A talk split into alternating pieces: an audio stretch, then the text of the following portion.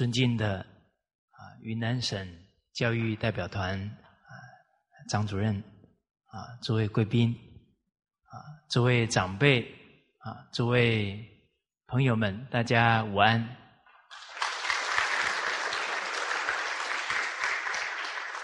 啊，我们群书三百六啊，今天啊进入贵德的第六个重要的纲领啊。是度量啊！我们看到“度量”两个字啊，脑海里有没有浮现什么情景啊？或者想到啊哪一句成语啊？可能想到这个宋朝的布袋和尚啊，大度能容啊，笑口常开。我们。老祖宗留下来的文字啊，包含成语啊，包含所有的文章啊，都是啊高度的人生智慧啊，所以我们想到这个“度”字啊，就大度能容啊，豁然大度，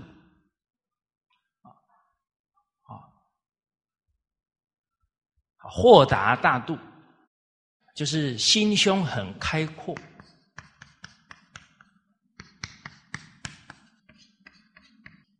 量哦，这个。哦，想到度，我们想到豁达大度。啊；想到量呢，啊，宽宏大量。啊，这些成语。啊，包含啊很多文人留下来的文章。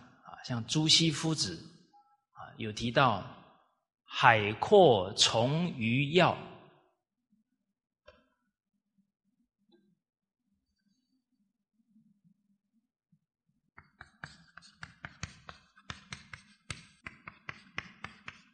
啊，天空任鸟飞。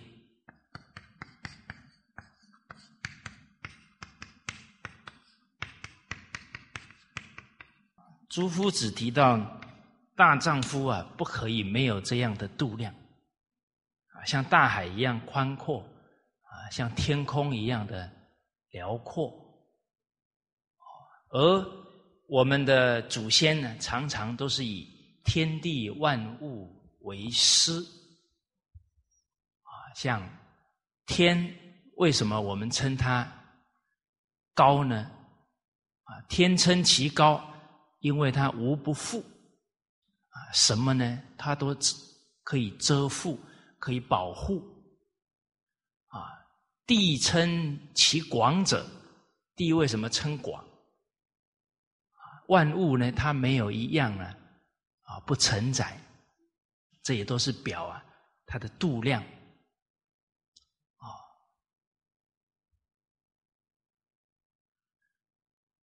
啊，包含江河。所以称其大也，哦，无不容啊！所有的河川呢，都会到江海当中来了。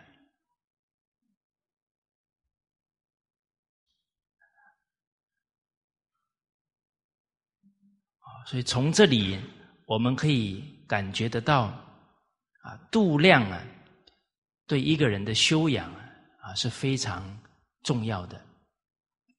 而我们的祖先呢，对我们的期许呢，啊，在《三字经》当中啊，有讲到“三才者，天地人”，啊，所以期许我们人能把天地的无私之德啊，能够把它落实，啊，成就自己啊，这个完美的人格。所以要效法天地的宽厚无私的精神，而我们看到度量当中啊，第一句群书之要的经句啊，一百一十九句啊，说到帝曰啊，夫见大事者，不计小怨。这个帝呢，是指东汉光武帝。汉光武帝，当时候西汉呢是被王莽篡位了，哦，后来汉光武帝啊复国，而我们看到见大事者啊这一个句子啊，诸位朋友们，这一句话讲给谁听的呢？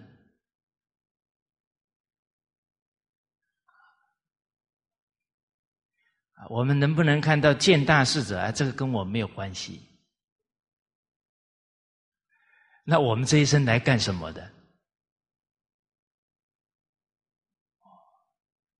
所以一个人这一生呢，一定要活得有意义，要做出啊对家族啊、对社会、对民族国家有贡献的事情。所以在《论语》当中呢，孔子才说：“不知命，无以为君子也。”我们这一生要知天命，啊，要有使命，啊，对家族、对民族、社会，啊，首先这个建大事啊，要齐家，要把家道传下去啊，不然就对不起祖先呢，也对不起后代。所以每一个人这一生都要做大事的，都要有这种责任感的，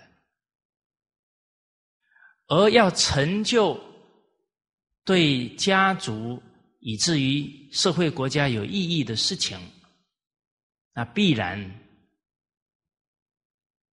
啊要团结力量来做。那要团结的话，天时不如地利。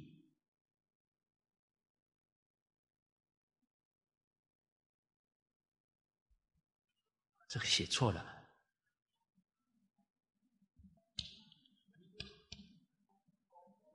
哦，这个两个字都通，两个字都通。我昨天有查过字典了，啊，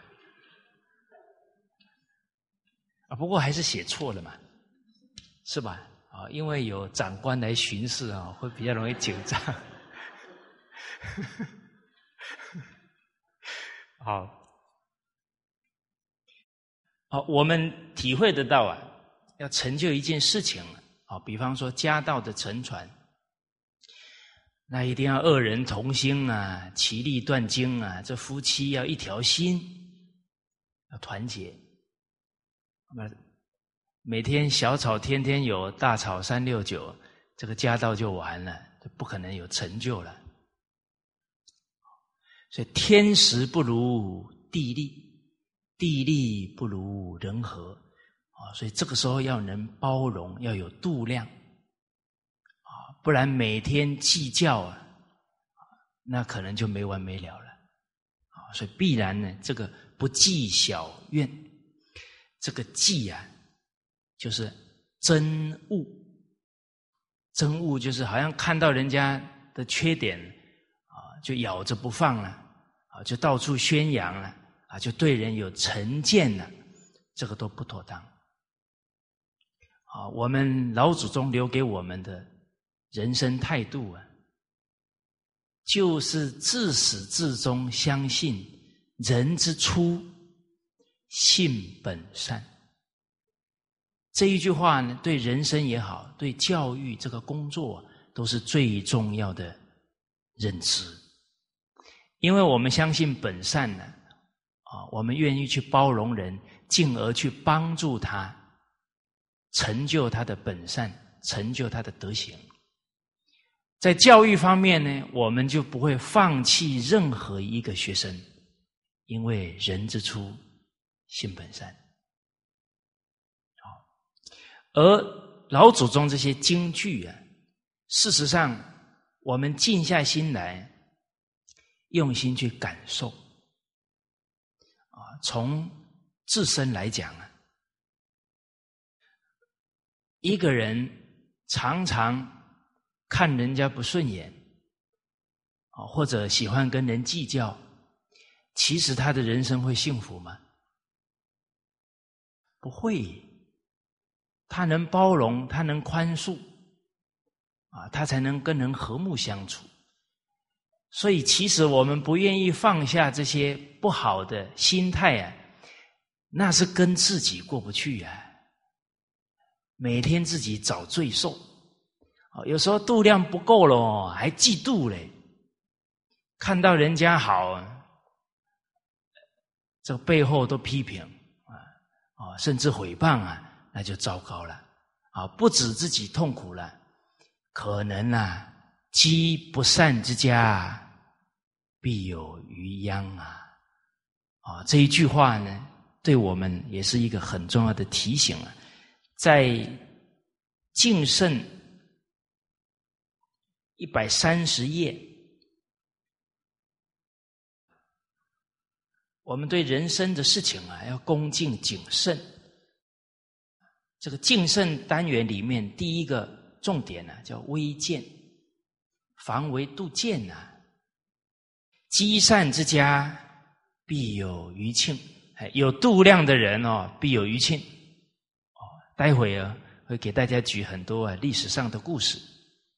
但积不善之家，必有余殃。啊，比方嫉妒贤才呀，这个造的罪业非常大。啊，所以有格言提到啊，敬贤受上赏。为团体国家尽忠尽职，推荐贤德之人，得到上天最丰厚的赏赐，因为他念着是人民大众。啊，在春秋时候最著名的鲍叔牙推荐管仲。他的后代呀，十几世都是名大夫，啊，想福禄，这都是他的祖先呢，鲍叔牙积的厚德，啊，避贤蒙显禄，贤德之人嫉妒，然后不推荐他，甚至陷害他，老天的惩罚会特别快。很明显的灾祸杀戮啊，就会降临他的人生。在战国末年啊，齐国的宰相李斯，他当到宰相了呢，相信才能也是相当出众。可是他嫉妒他的师弟韩非子，甚至把他师弟害死了。让齐国不能用到这样的贤德的人，哇！假如当时韩非子能留下来，可能整个齐国的命运就不同喽。所以李斯害死自己的师弟，他没过多久啊，就被判刑，而且是诛杀他的后代，他是腰斩所以他行刑的时候啊，是跟着他的孩子一起上刑场的。变成什么断子绝孙？可见啊，这一个没有度量啊，去嫉妒人、怨恨人，这个于己有害呀，对后代也是莫大的灾祸啊！所以我们跟祖先、跟后代呀是一体不可分的。好，所以在度量方面呢，我们从修身、齐家、治国、平天下来谈度量的重要性。啊，首先修身呢，啊，我们很常听到一句话呢，叫“观德于忍，观福于量”。看一个人有没有德行看他忍耐、忍辱的修养。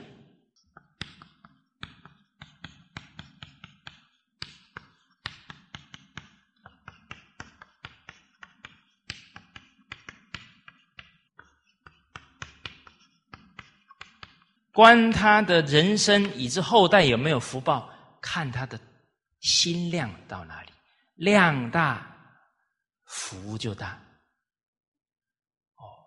我们一听到啊，我们云南代表团要到我们中心啊，啊来参观指导，这是胸怀一个省的百姓的教育，而教育是影响世世代代哦，啊，这样的胸怀啊，啊是令我们呢非常感佩。啊，《孝经》里面说：“凯替君子，民之父母啊。”当官者啊，以父母的心啊，来爱护百姓，甚至关怀下一代的教育，这个都是厚德啊。这个量大，福一定会大。哦，好。而这两句啊，也告诉我们呢，我们今天德行啊，要有度量。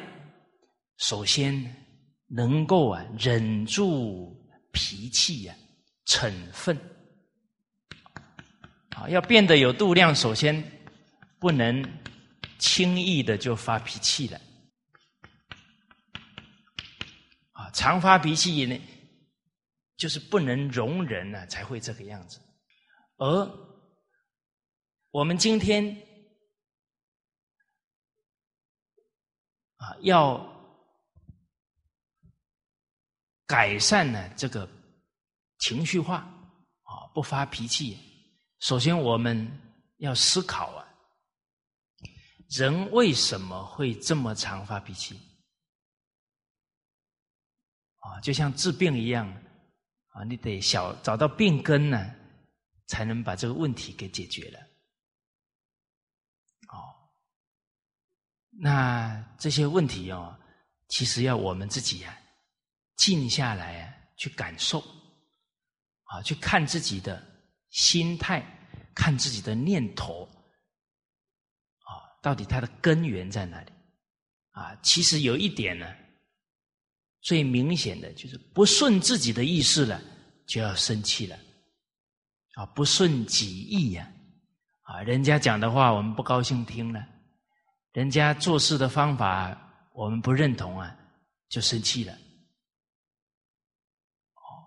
甚至于啊，看人家做的事我们不能接受啊，连晚上都睡不着觉，啊，气得牙痒痒的。哦，哎，诸位朋友，一个人呢，假如常生气啊，首先是不孝，怒伤肝呐，啊，伤了身体了，就是伤了父母了。父母为其疾之忧啊！父母最担心我们的身体健康了，而且常发怒呢，又会跟人冲突。父母不只要担心身体，还要担心我们人际关系的问题了。所以孝道是德行的根本哦。首先，自己的修养啊，不能让父母操心啊。假如我们脾气大，父母一定提心吊胆。啊，幸好现在呀，跟以前不大一样了。啊，以前脾气大呢，得罪皇帝了，啊，那诛九族啊，你自己的坏的行为、坏的脾气，把所有的亲人通通拖下水了。哇，那是那是可能变成家庭的浩劫了。啊，这孔子在。《论语》当中有说：“一朝之愤呢，啊，忍不了一时的脾气呀，忘其身以及其亲，忘了自身的安全，还有至亲的身家性命了，啊，这是迷惑了，没有理智了。好，好，所以不顺己意啊，事实上就是人的贪心。”因为贪求事物不顺自己的意思，马上那个嗔恨的心就起来了。哦，那假如能知足了，啊，假如能够先恒顺他人，哦，不要跟人家硬碰硬了，那可能就不会生气了，哦，不会对立了。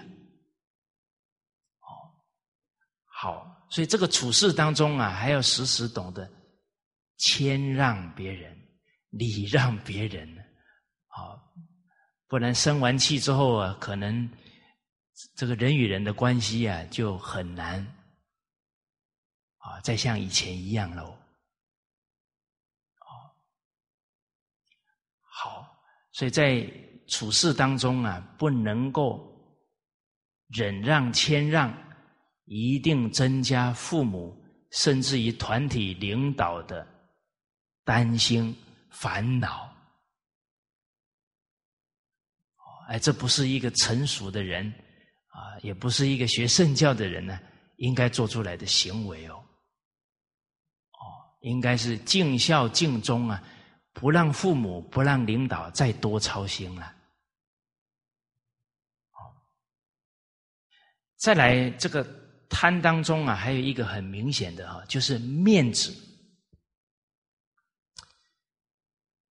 因为好面子了啊，人家讲我们确实我们是错了，可是那个脸拉不下来，啊，马上啊无名火就上来了，叫恼羞成怒。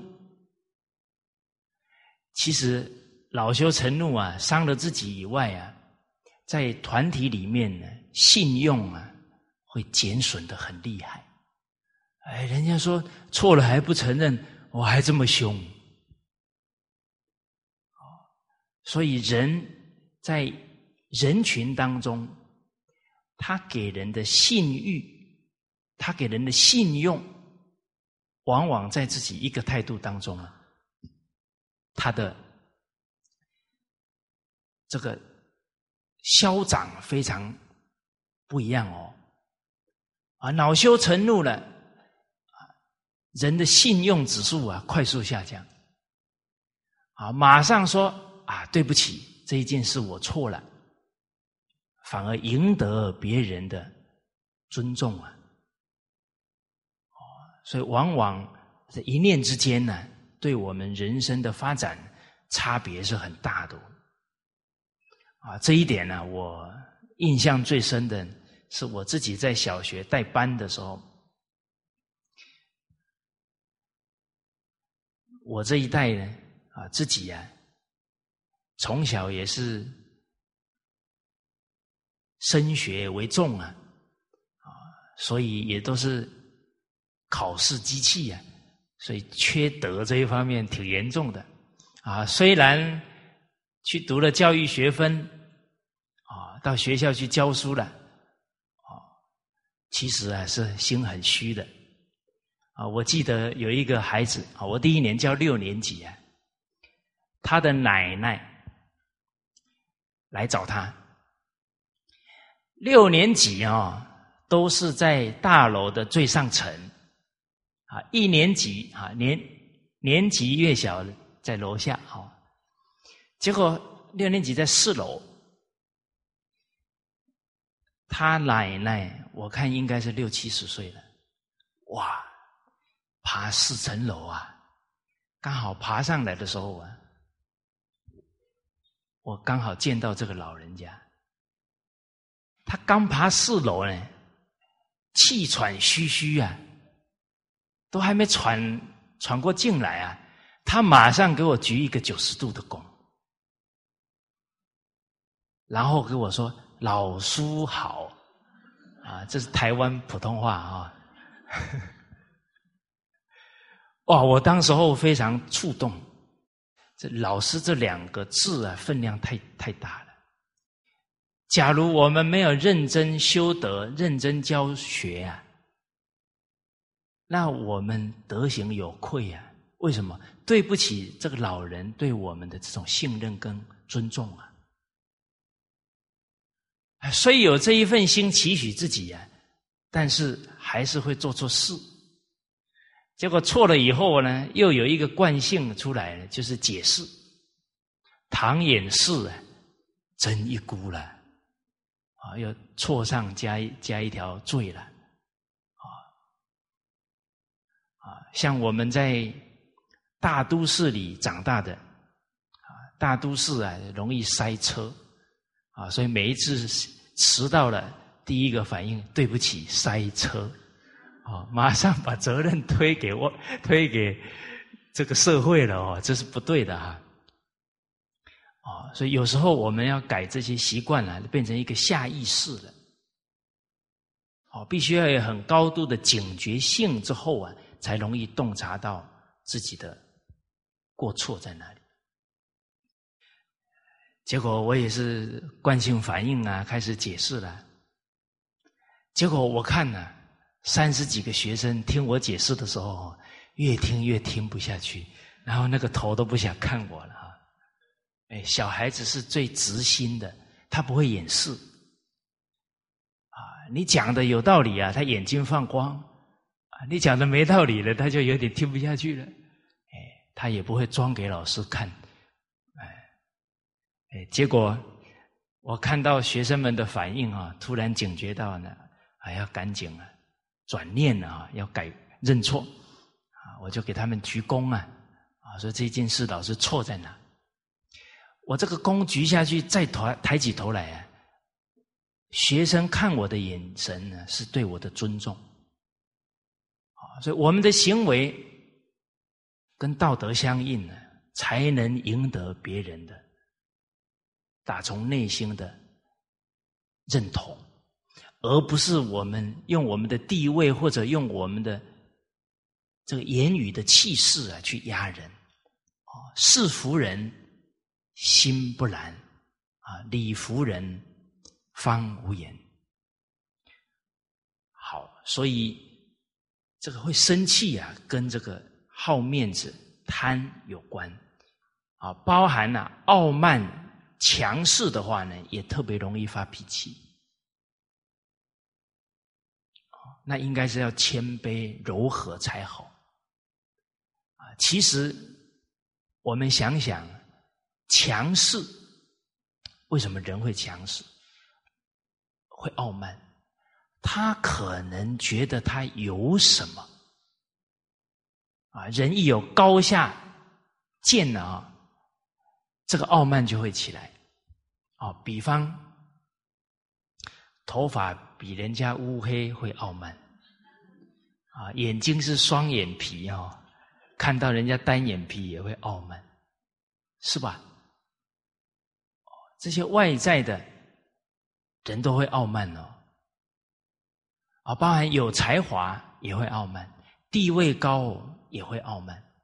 可是我们静下心来想一想啊，啊，你头发黑是你妈生的，你有什么好傲慢？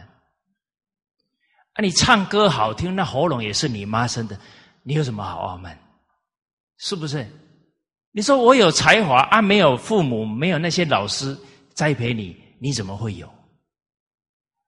而且冥冥当中，我们的成长有无数的缘分，无数的人在成就呢。国家拨多少费用在教育上啊？所以越有才华、学历越高，代表得到国家、家庭、社会的栽培越多。嗯那应该用才华去回报家庭、回报国家、社会啊！怎么可以拿着才华傲慢呢？哦，包含地位，那地位，假如是公务员，那那是国家还有我们的领导对我们人格跟能力的信任呢，那更不能去傲慢呐！哦，为官一任。造福一方，啊，这是公务员，哦，包含私人公司。今天老板、主管重用我们，我们应该带头，啊，勤奋认真，然后带头啊，人与人和睦相处。哇，那傲慢一定会让身边的人很不舒服啊！啊，所以曾国藩先生有一段话讲得好啊。他说：“家败，一个家会败，败在哪？奢奢侈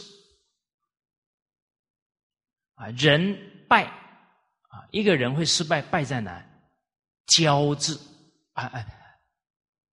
义放逸，懈怠放逸，没有责任感，没有目标，这个人就毁了。因为他自我放弃了啊，讨人厌，败在一个骄字。”啊骄傲了，啊，人家跟我们相处啊就很有压力了。哦，所以人要学礼让、忍让、谦让。啊，谦退的人就是给人家留余地，不拿着自己的长处啊去压人家的短处。啊，给人留余地呀。那慢慢慢慢，这个谦让的态度呢，会让自己的心很敏锐。什么呢？处处替人着想。哎，我这句话会不会伤到人？我这个态度会不会伤到人？他有这种谦让的态度，慢慢的，他时时都能呢体恤他人。哦，那可能我们讲到这里了，有有人要问呢。那体恤他人有什么好处？哦，现在这个时代是功利时代，挺现实的。体恤他人可以卖钱吗？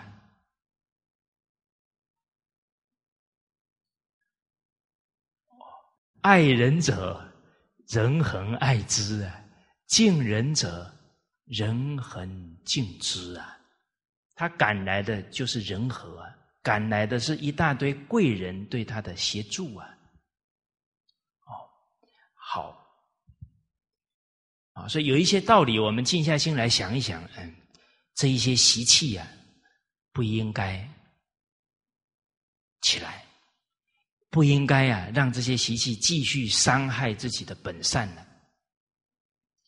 啊，包含人会生气是容易指责、要求他人啊。这个就容易生气了，啊！那一天我听一个总经理讲了一段话，我看他们团体蛮和谐的啊，事业做得很好。他说：“凡事不指责，勇敢来负责。”还有押韵哦。啊，任何时候发生事情呢，先不要指责谁错了。啊，先协助啊，善后啊，看到自己呢哪一点呢还有不足，看起来哎是别人错呢，啊啊，怎么还还要反省？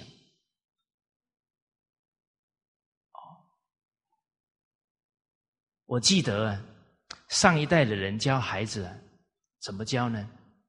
啊，比方。三四个孩子，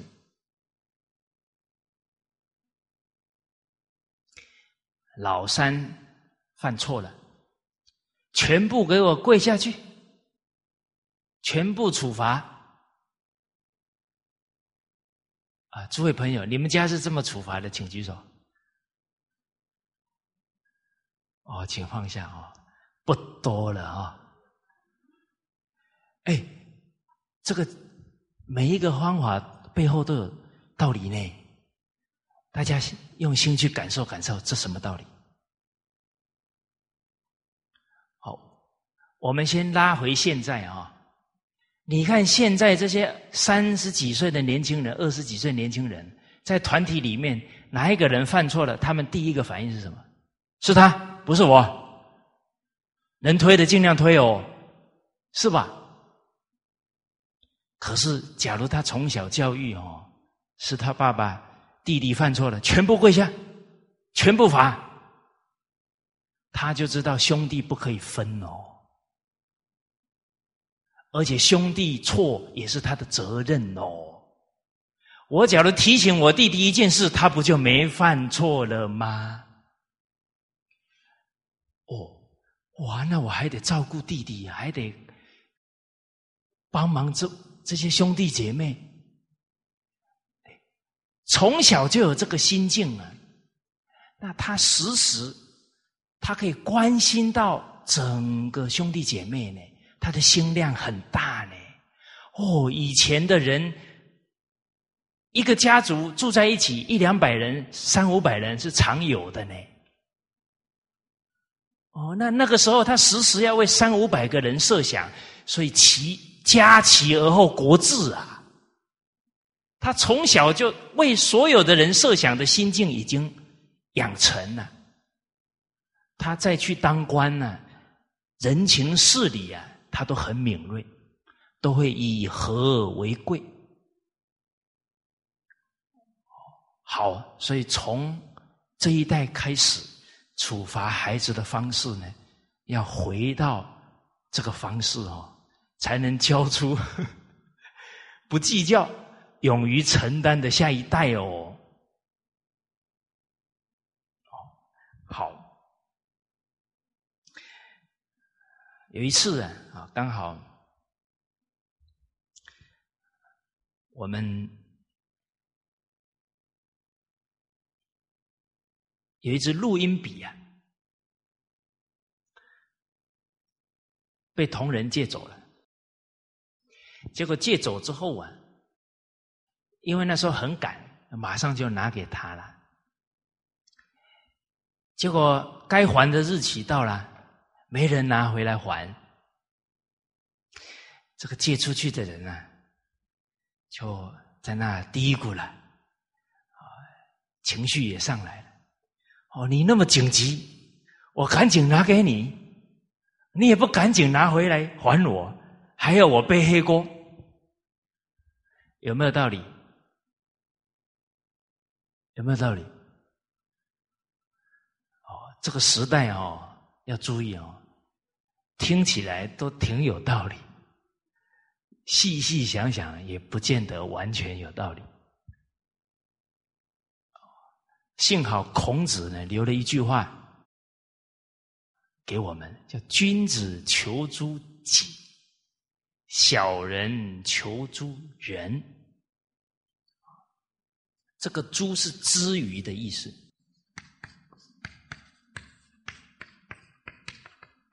君子遇遇到任何事情啊，求这个是要求反省。从哪里开始？从自己啊，至于己身哈。小人求诸人，小人遇到事情了，首先反应都是先指责他人。君子跟小人在我们的一念之间哦，而我们看我们的家庭教育、学校教育。现在在培养君子还是小人？啊，这个都是很值得我们思考的。我们培养孩子，不就是希望他以后是圣贤君子吗？所以“夫子”这句话对我们教育孩子都是重要的指导原则。那我们想一想，第一个，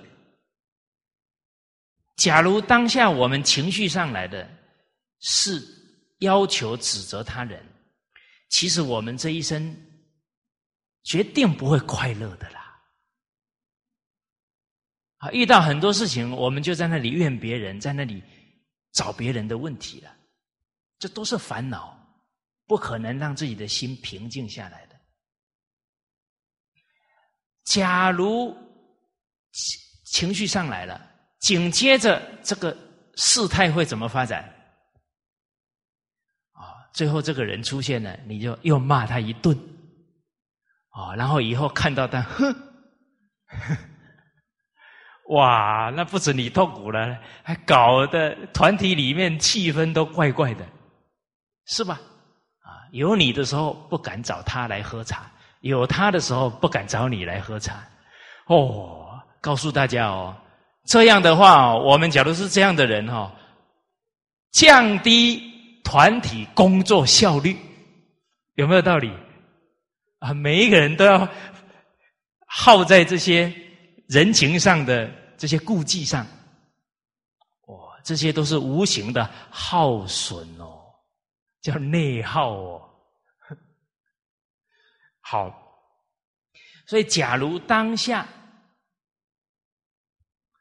哦，因为我们今天上台去啊。那录音笔是谁拿去的啦？我好心借给你呢，你还不拿回来？哇！讲完话，所所有的人都笼罩在这种不好的气氛之下了。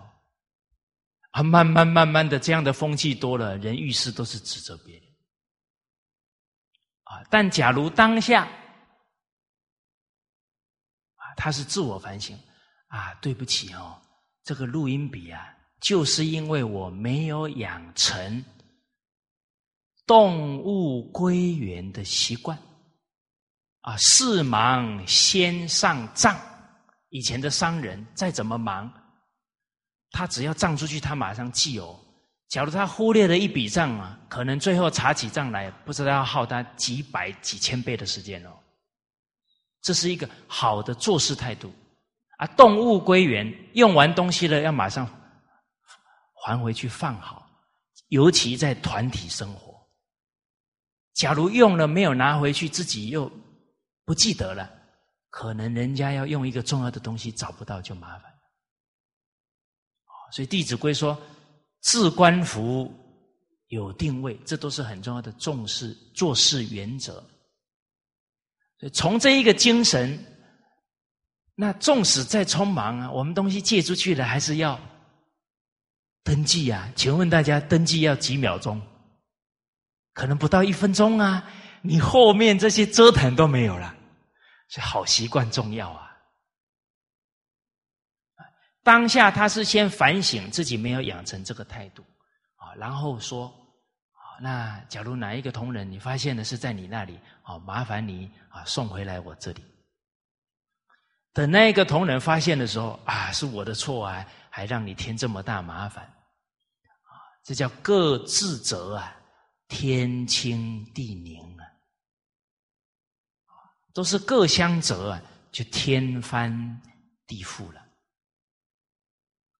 好，好，所以这个都是啊会发脾气的原因啊，啊，包含呢身体不舒服啊，也很容易发脾气，啊，所以面对生病的人，我们要多包容。再来呢，急躁也很容易发脾气，啊，处于很着急的状态啊，很可能一件事就会激怒我们，所以。学传统文化，首先学稳定、稳重，啊，走路啊，一举一动啊，都要安详，啊，十差九错啊，都是因为慌张，啊，包含说错话了呢，有时候都是因为慌张了，带情绪了，啊，就会说错话了。再来就是呢，度量不够大呢。常常把别人的过放在心上，然后借题发挥。啊，俗话讲叫算算旧账，这个也很容易发脾气。所以人要学的有度量啊，啊，不要把别人的过失啊放在心上。好，那请问诸位朋友，不把别人的过失放在心上，容不容易？哦，看得出来哦，你不把别人的过失放在心上啊，你的额头都是亮的，因为你你不收人家的这个阴气嘛，你不收脏嘛，你不收垃圾嘛，所以你当然是光明喽。啊，你都收人家的不好，一收进来，印堂会发黑呢。所以其实人真的把这些道理都想清楚啊，就不要自讨苦吃了。还有现在更严重的现象是自己跟自己生气，然后气到自己去打墙壁去撞墙，啊，这个还是不孝。再来呢，不信任自己了。对自己也没耐性了，这个很重要哦。一个人一定要信任自己，才能赢得别人的信任跟尊重。啊，天助自助者，你真的有自立自强的心了，你会赶来很多人帮助你。可是你自我放弃了，那谁也帮不上忙。好，我们现在把原因找到了，啊，其实不外乎啊，贪心、好面子啊，或者傲慢、强势啊，这些啊，或者急躁这些原因。找到病根了啊，得要用药去服才行了。啊，服什么药呢？人忍则安呢。一切法得成于忍，这个一切法的含义很深，包含我们的道德修养要从忍入成就，包含所有事情要能顺利完成，一定要能忍住脾气，不然做到一半一定会出事情的。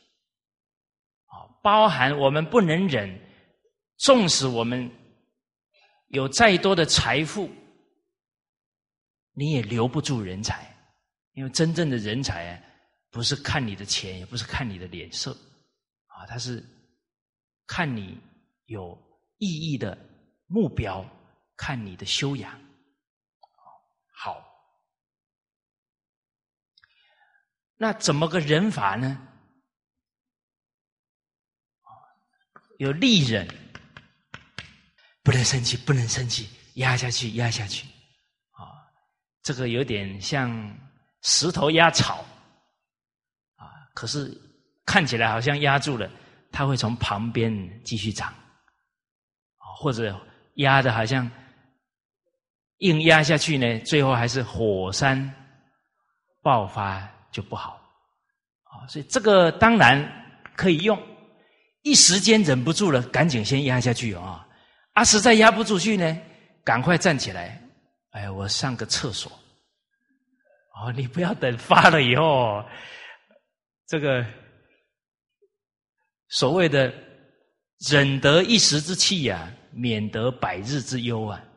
你一口气忍不住哦，可能跟人家冲突了，要再去圆圆融这个关系啊，那花好几个月的时间哦，还要去请客送礼，就麻烦了。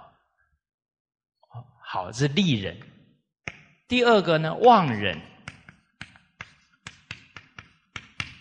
啊，公侯顶上，将啊，将相顶上看走马。哎，这些马车都可以从他们顶上走过去。宰相肚里能撑船，它肚量要大啊。像宋朝的大官呢，富弼。他少年时候啊，我为什么强调这个少年？就一个人以后有没有成就啊？什么时候看得出来？少成若天性，习惯成自然。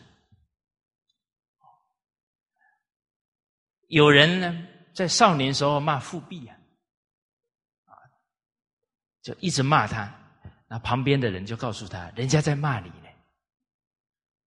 他说：“不是吧？可能骂别人呢。”接着那个人又说：“他指名道姓骂你呢。”富弼说：“那同名同姓的人还很多嘛，他根本不往心里去呀。这是自爱的人啦，不糟蹋自己的人啦，度量大。哦，啊，这是忘人。好，所以《弟子规》告诉我们：恩欲报。”怨欲忘，好，请问大家忘了没有？哎，这一句话我们已经读了上百次了呢，啊，还不放下它？那我们读经都变知识，不是学智慧跟学问了！学智慧啊，是学一句呢，照着去做一句啊，就有真智慧了。为什么？你一把这个习性放下。烦恼轻，智慧就增长，本有的明德智慧就恢复了。哦，常常发脾气哦，那个整个脑袋都是昏的，都是胀的，怎么会有智慧呢？啊，这妄人，再来凡人，任何事情有错误了，啊，或者跟人家有争吵了，马上。啊，因事相争，安知非我之不是？是不是我也有错？先平心静气来反省。人为什么脾气会大？因为他觉得是别人错，不是他错，他那个气焰会越来越强。大家有没有经验呢？哇，很生气的时候，啊，能让你你在那里骂的时候，突然你身边很好的朋友说：“哎，事情不是这样的了，应该是怎么样？好像是你不对呢。”啊，你本来这样，哦哦哦，是不是？你你那个马上气焰就下来了。而且呢，俗话又讲，这些俗话很有味道啊，叫半斤八两，叫一个巴掌拍不响，是吧？哎，这个话都有深意哦。其实坦白讲，能吵得起来啊，错多错少而已了。啊，他七分，我三分，那又怎么样？还是错啊？哇，难道要继续发展下去？你咬他的七分，他咬你的三分，那很惨那不狗狗咬狗，最后彼此的身心啊，甚至于整个团体都要被拉下去啊！这个我有经验。哎这种事我干过，啊，我在念初中的时候，跟同学在争论一件事情，啊，争到最后还拉党结派，你支持他还支持我？来，你说，哦，还逼人家要选边站，哎，这个都是不懂事了，所以只要是有冲突。一定都有错，一定哦。那可能有人会想了，那假如一个人完全没错，全部是对方的错，会怎么样？那这一个人会变变成圣人，好不好？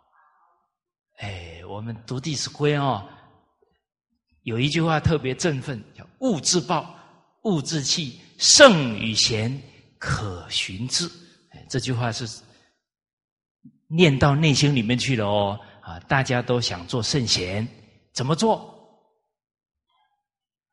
错，人家完全错，对你，你还不生气，还在反省自己，你就会成圣人了。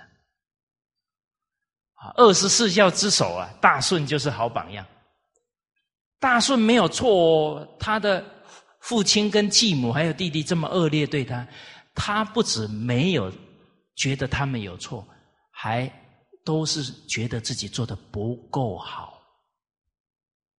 最后他德行成就了哦，最后他福报大哦，成为天子哦。啊，所以其实从这大顺的故事提醒我们一个很重要的人生真相：天底下没有吃亏的事情。大家相信这一句话吗？哦，这个信很重要哟，有信才会肯去真正去力行哦。所以大家去观察啊，一个人无辜受人家的侮辱、毁谤、陷害，他假如能包容啊，子孙往往。做法啊，这个在《了凡四训》当中啊，有讲到这个真相啊。人欠你，天会还你的，何必争一时之气呢？好，啊，所以大顺这个例子啊，给我们的启示。接着呢，官人。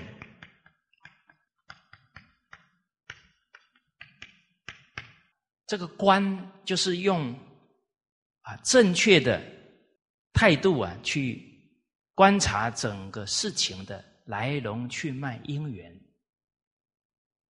啊。比方我们在学校教书，看到一个学生行为很不好，我们生气了，只是执执着在他的那个动作，他都这么大了，为什么做这样的行为？气死我了！问题是他的行为是结果呢？原因是什么？我们不能在结果当中打转呢，深入去了解。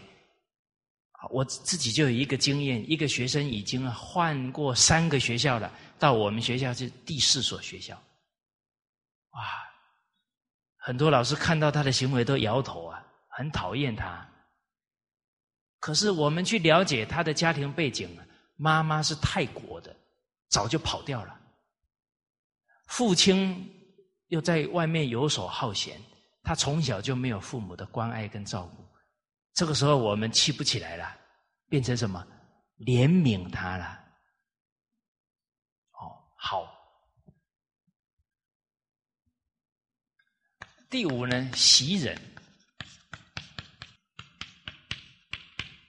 第六是慈人。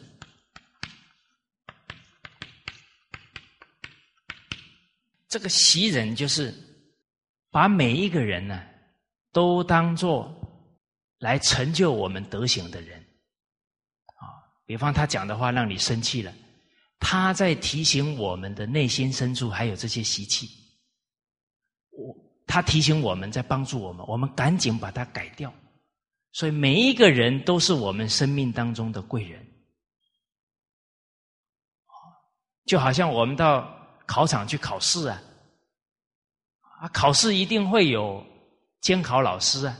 他发考卷下来给我们考嘛，让我们清楚自己的程度，清楚自己的不足，然后再去好好提升呢。假如我们今天在做人生的考题，然后做做做做的不好，然后冲到前面去打那个监考老师，你看这样理不理智？不理智哈。好。那从今天开始，我们跟任何一个人生气哦，就是去打那个监考老师呢。他们都是来成就我们的人生啊，让我们明白我们的修养到哪里呀。好，我们一开始讲到这个布袋和尚啊，布袋和尚就有提到哦，啊，他有讲了一段句子哦，他说：“剃唾在面上。”随他自干了，啊，人家给他吐口水哈，他说随他自干了，啊，我也省力气，哦，这句话很重要哦。布袋和尚研究过物理学，啊，他知道手举起来是要消耗卡路里的，所以说我也省力气啊，他也无烦恼。因为他正在气头上吗？请问大家，气是真的还假的？你们拿给我看看，脾气在哪？脾气小真的有，应该拿得出来啊，在哪？他假的吗？它瞬间在变化的吗？它不是真实的，真的东西一定不会变才是真的，虚幻的东西刹那都在变。别把它当真，尤其别把烦恼当真。你的正念提起来，它就污染你不上了。哦，你当你要生气的时候，哦，马上想到定住火气，定住火气，它不就不能干扰你了？就好像你的免疫系统很好了，这些病毒就没有办法感染你了。哦好，所以我也省力气呀，他也无烦恼。哦，他既然给你吐口水了，你就顺他的意嘛，不要逆他的意思嘛，让他自己干就好了。哎，这样修养好不好？哎呀，把对方当做考验我的忍耐的功夫到哪里？哎，不止这样哦。啊，这件事情过了以后。你到怡宝去玩呢，买白咖啡也要送他几包。啊，你到冰城去玩，啊，买那个豆蔻，哦，买这些名产呢，不要少他一份。哎，人的心是肉做的。他对你这么无礼，你还念念都有想到他，用平等真诚的心对待他，一天两天三天呢，日久见人心了，他就被你感动了。结果一感动呢，他去了解，哦，原来你是学中华传统文化的，哇，你把中华传统文化带到他们家呢，变成他的家道呢，你功德无量啊！所以，我们今天学传统文化，我们每一个人是传统文化的旗杆呢。修养要大，度量要大哦，啊，让对方感觉在这个时代啊，还有度量这么大的人，啊，令人佩服，啊，这个就是为人演说了，表演的好啊，让人家对圣教、对中华文化有信心。好，那他就变成。提升你的机会了，喜人啊，最后慈人，慈悲的心啊，啊！我曾经听一位老师，他对一个学生非常的不能忍受，啊，他就觉得放弃这个孩子好了。结果就在那个当下呢，他起了个念头，他说：“假如这个男孩是我儿子。”我会这么做吗？他就起了这个念头啊，啊，他就觉得他刚刚这个态度不对。为人师啊，以前叫师父，师父啊，就像父母一样爱护学生呐。结果他这么一转念呢，坚持耐性爱心，就感动对方了。精诚所至。金石为开，好，所以这是对治脾气的方法啊，用这六个人呢来对峙。而我们看到，能够在这些境缘当中啊，都当做是自己的试金石啊，才能成就自己的德行。啊，不做呢坏脾气的奴隶，受尽天下百般气啊，养就胸中一段春。啊，你真经不怕火炼呢，最后就炼出来了。而我们看到这一句京剧一开始就说成大事者，大家注意去观察。历史当中建大功立大业的，确确实实都是有度量的人。好，我们从汉朝，哦，我们现在有一些歌曲都说啊，要复兴汉唐，因为这两个朝代在我们历史当中很兴盛，我们称为汉人，走在世界各地呢，都有唐人街。哦，我感觉很妙啊！现在学传统文化的，好像姓刘的跟姓李的人特别多，因为汉朝是刘家的天下，唐朝是李家的天下。好，我们有一次办传统文化的课程呢，啊，当时候呢，我跟另外一位陈老师啊，我们两个上去啊，跟大家一起呢，给孔老夫子啊。行三跪九叩首的礼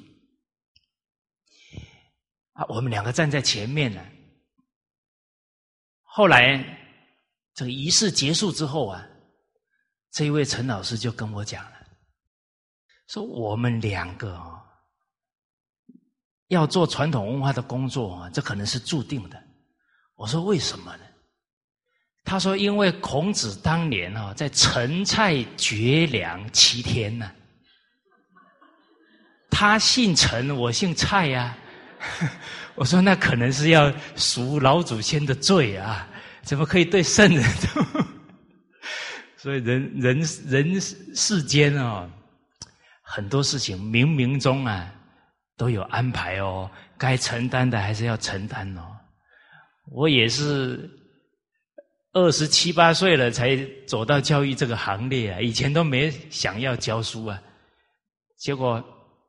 我本来是住在高雄啊，跑到台湾的东部台东啊去静一静心呢，结果就遇到当地有一个一年级的老师生产，要请两个月的产假，找不到代课老师啊，因为那一年规定啊，大学毕业才可以代课，大学生都去都市了，找不到，就变成只有我这个大学生了，所以你跑都跑不掉呢，就去了。因为我拒绝以后啊，他又来啊。我爸爸从小说不能拒人于千里之外啊，啊，就先去了。七个孩子，一年级啊，那个身高啊，差不多到我的腰而已。我很怕把他给揉揉伤了。哦，哎，就这样带了两个月，哎，觉得教书很有意义呀。我记得才去前一两天，就是刚好。我看到这个走廊旁边啊，有一些蚂蚁啊去世了啊，我就顺手啊把它埋一埋啊，人要入土为安嘛啊，这些动物生命呢也应该入土为安，我就把它埋了。结果三个孩子看到我做了这个动作，就过来问老师你在干什么？我说埋蚂蚁，入土为安。哦，那些孩子哦。孩子心很单纯哦，他就点点头。就隔天，我走在走廊上啊，就看到他们三个呢蹲在那里，不知道在干什么。啊，我走过去问他，其中一个白白胖胖的男孩，哇，那个脸很可爱啊。啊，他第一个回过头来，非常认真的告诉我：“老师，我们在埋蚂蚁啊。”哎，真的，我那一天回去啊，我就给那个学校的一位老师，是他推荐我去代课的，我就跟他说：“我回去呀就要去考老师了，啊，当老师太有意义了。”哦，那孩子这么善良的心，就你一句话可以成为他人生的正确态度，值啦！教一个就值啦，更何况一一辈子可以教几百个学生呢？哦好，所以文化复兴啊，少不了刘家的人，也少不了李家的人，更少不了每一个炎黄子孙。哦，在我们民族文化沉船的危急存亡之秋啊，就像啊我们。温总理讲到的啊，每一个中华儿女都有责任来承传文化。而汉朝的时候，汉朝三杰啊，张良、韩信、萧何。韩信年轻的时候，他刚好呢挂着一把长剑，结果走走走，遇到一个。市井年轻人就看他不顺眼，说：“你背着长剑是要杀人吗？啊，你要杀人，那先杀我啊！你假如不敢杀我，那你没胆呢？你从我的胯下过去。好，诸位朋友，你假如是韩信，你会怎么做？哎，韩信当下。”就跨过去了，因为可能他判断呢，这个时候不忍下来，可能会伤亡。纵使不是他伤，对方一伤，他可能这一生就毁了，可能要坐监狱啦。啊，所以他有大智之人，他可以屈得下来。结果后来刘邦拜他为大将军呢，领军。他就把那个当年的年轻人找来了，结果那个人吓得赶紧跪下去了，哦，他说：“你以前欺负我，那现在还能欺负吗？”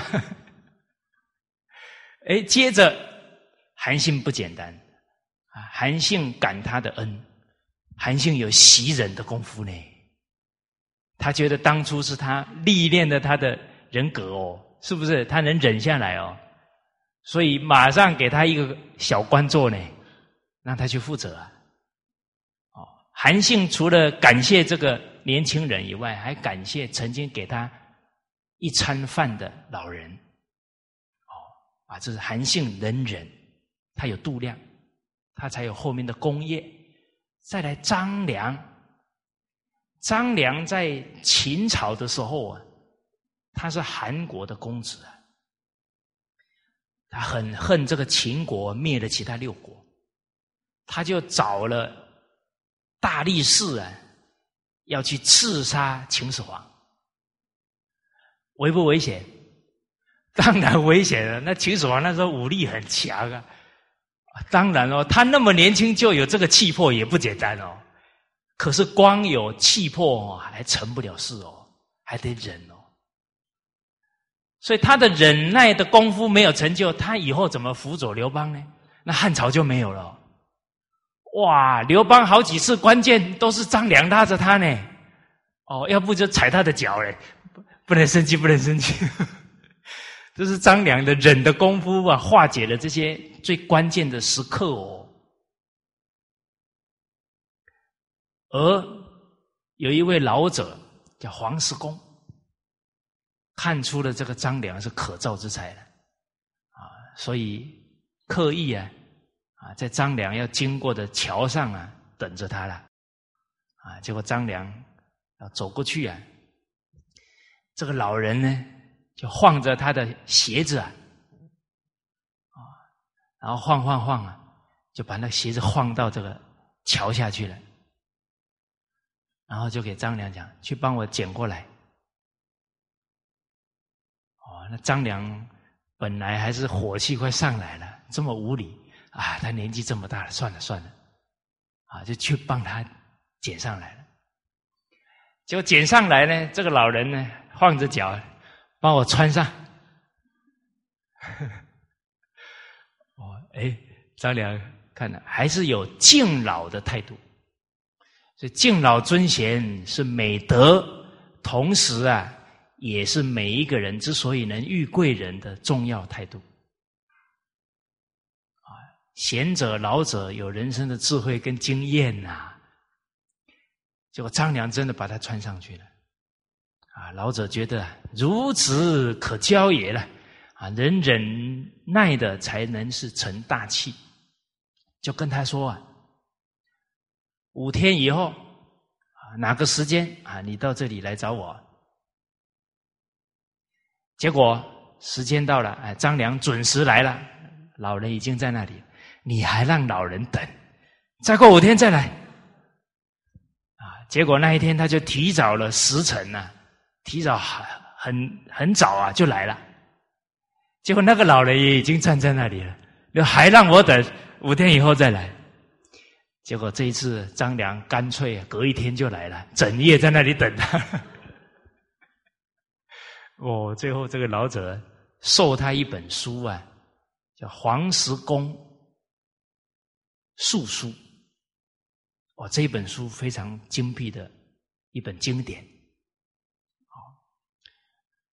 你们有没有看过素书？没有哈？你们背一百篇古文，我送给你们。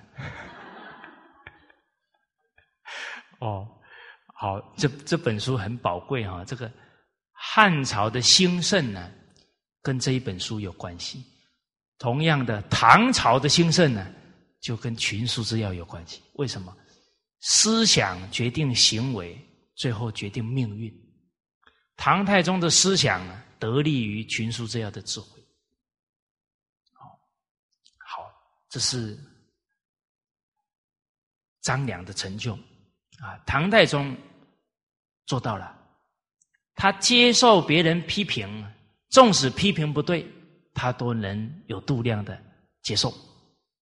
啊，有一次是有臣子来劝谏他，讲的都是错的。结果旁边的臣子就有点听不下去了，啊，最后就给皇上讲，皇上他讲的都不是实话呢，对你这么无礼，你怎么都没有制止他？啊，太宗说了，啊，我假如制止他，反驳他，让他不敢讲了，那他出去一传，那以后还有谁敢对我直言不讳的进谏呢？啊，这为了朝廷的风气呀。为了人民的福祉啊，因为只要听到一个自己的错啊，就不会损害到百姓的利益了。好，接着呢，啊，我们刚刚讲到的，要修养度量啊，就是惩愤，不要发脾气，再来观福于量。心量要大。第二个呢，就是啊，不要自私自利。啊，第三可以宽恕包容。第四啊，人能为大局想，这个心量也会不断扩大。还有一个方法呢，就是宋朝的大儒。陈浩讲了一段话，他说到：“事高则量大。”我们多读历史经典当中这一些圣哲人的风范度量，我们自己看了会升起一种仰慕效法。哎，看着看着也觉得，人应该这样。哎，慢慢的就有见识的人啊，度量也会大。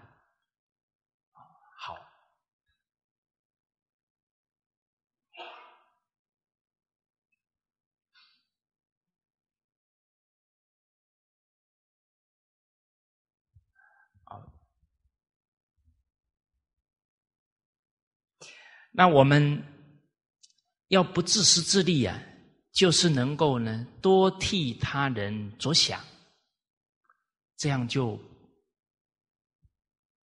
哦不会生气了啊。其实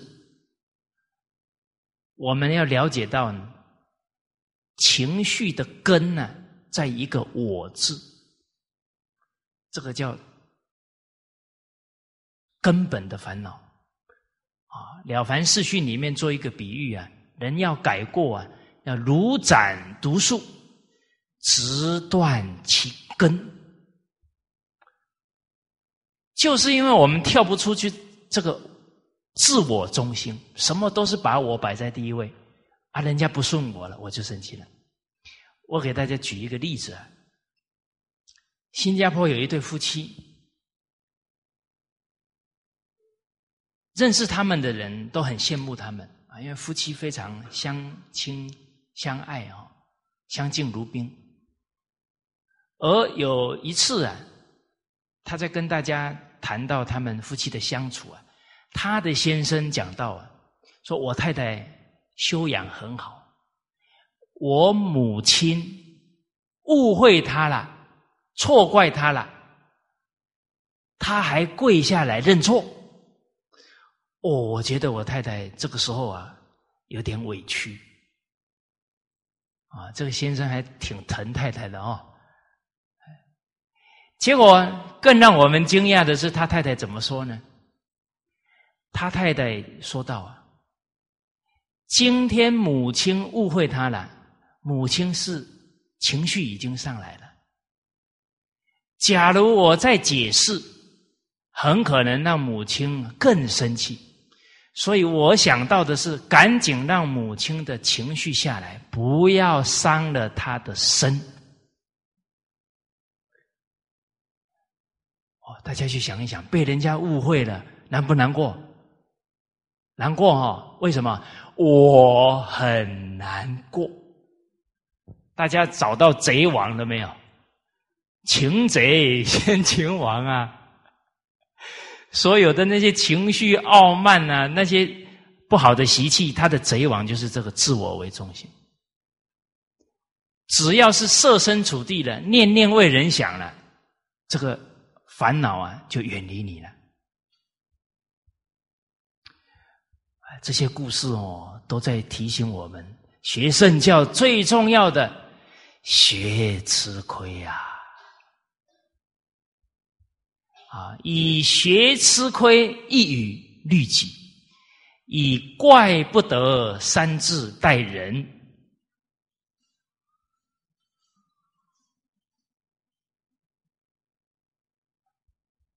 这些格言呢，啊，这在格言别录里面都有。我们感觉这是这些圣哲人对我们的疼爱，他希望我们的人生不要走一大堆弯路，他把他人生积淀下来最最有智慧的言语都供养给我们以学吃亏，一语律己。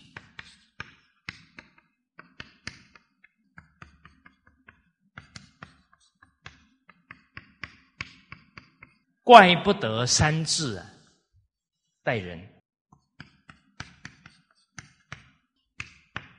这是薛敬轩先生呢给我们的宝贵教诲啊，用学吃亏啊，薛敬轩夫子留下来的。我们回到刚刚那个例子。怎么还要去跟婆婆计较干什么呢？学吃亏啊！而今天这个媳妇一跪下来认错了，那当然父母啊，他的气气就下来了。而且误会总有厘清的一天哦。过了几天，婆婆搞清楚了，原来不是媳妇的错啊！我这样误会她，她还跪下来认错。这样的媳妇打着灯笼都找不到啊，她不就更疼爱她了吗？所以真的肯吃亏是绝对吃不了亏了啊！不肯吃亏那是迟早得吃亏了。好，汉朝这个刘宽名字取得好啊，他爸爸给他起许啊。宽宏大量啊！他有一次坐在牛车上，结果呢，老百姓他是官员呢，老百姓气冲冲的跑来，这牛是我的，哦，好，还给你，还给你，啊，他他就还给他了，因为他看他气成这样了，你再跟他争啊什么，他不忍心啊，他心很柔的啊，对不起，对不起，你牵回去吧。结果那个人牵回去没多久啊，他的牛找到了。哦，后来了解，哇，是个是我们的父母官呢，哦，吓得半死啊，赶快牵牛回去还。啊，结果刘宽跟他讲，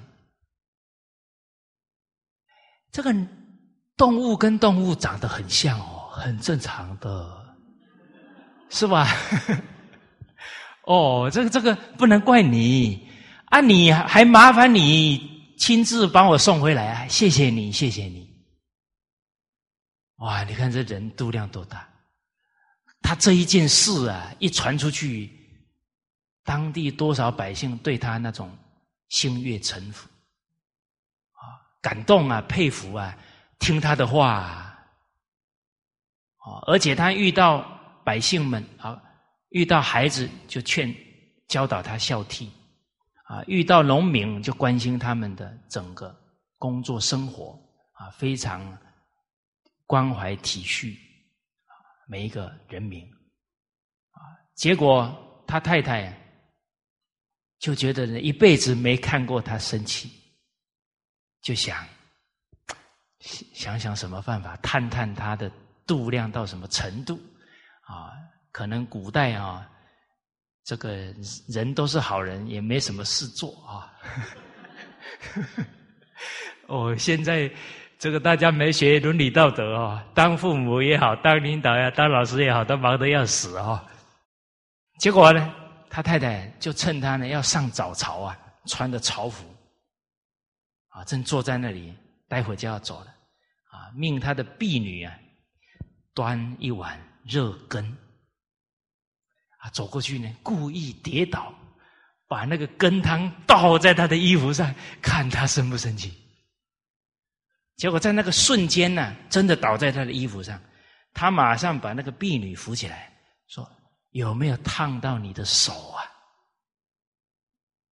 哦，他没生气哦。第一念是什么？怕那个热汤啊烫到了那个婢女的手。哎，可能他的太太。啊，我这一生怎么这么有福气，嫁嫁给了这么有修养的丈夫。呃，我相信这个婢女啊，一辈子都对他忠诚的，这么有仁仁慈心的领导。而重点在哪？还是我们刚刚讲的第二个重点，他没有为自己，他没有自我中心，他是什么？念念为对方着想，这个就是度量不断的在扩大了。好，这一节课先跟大家谈到这里啊，谢谢。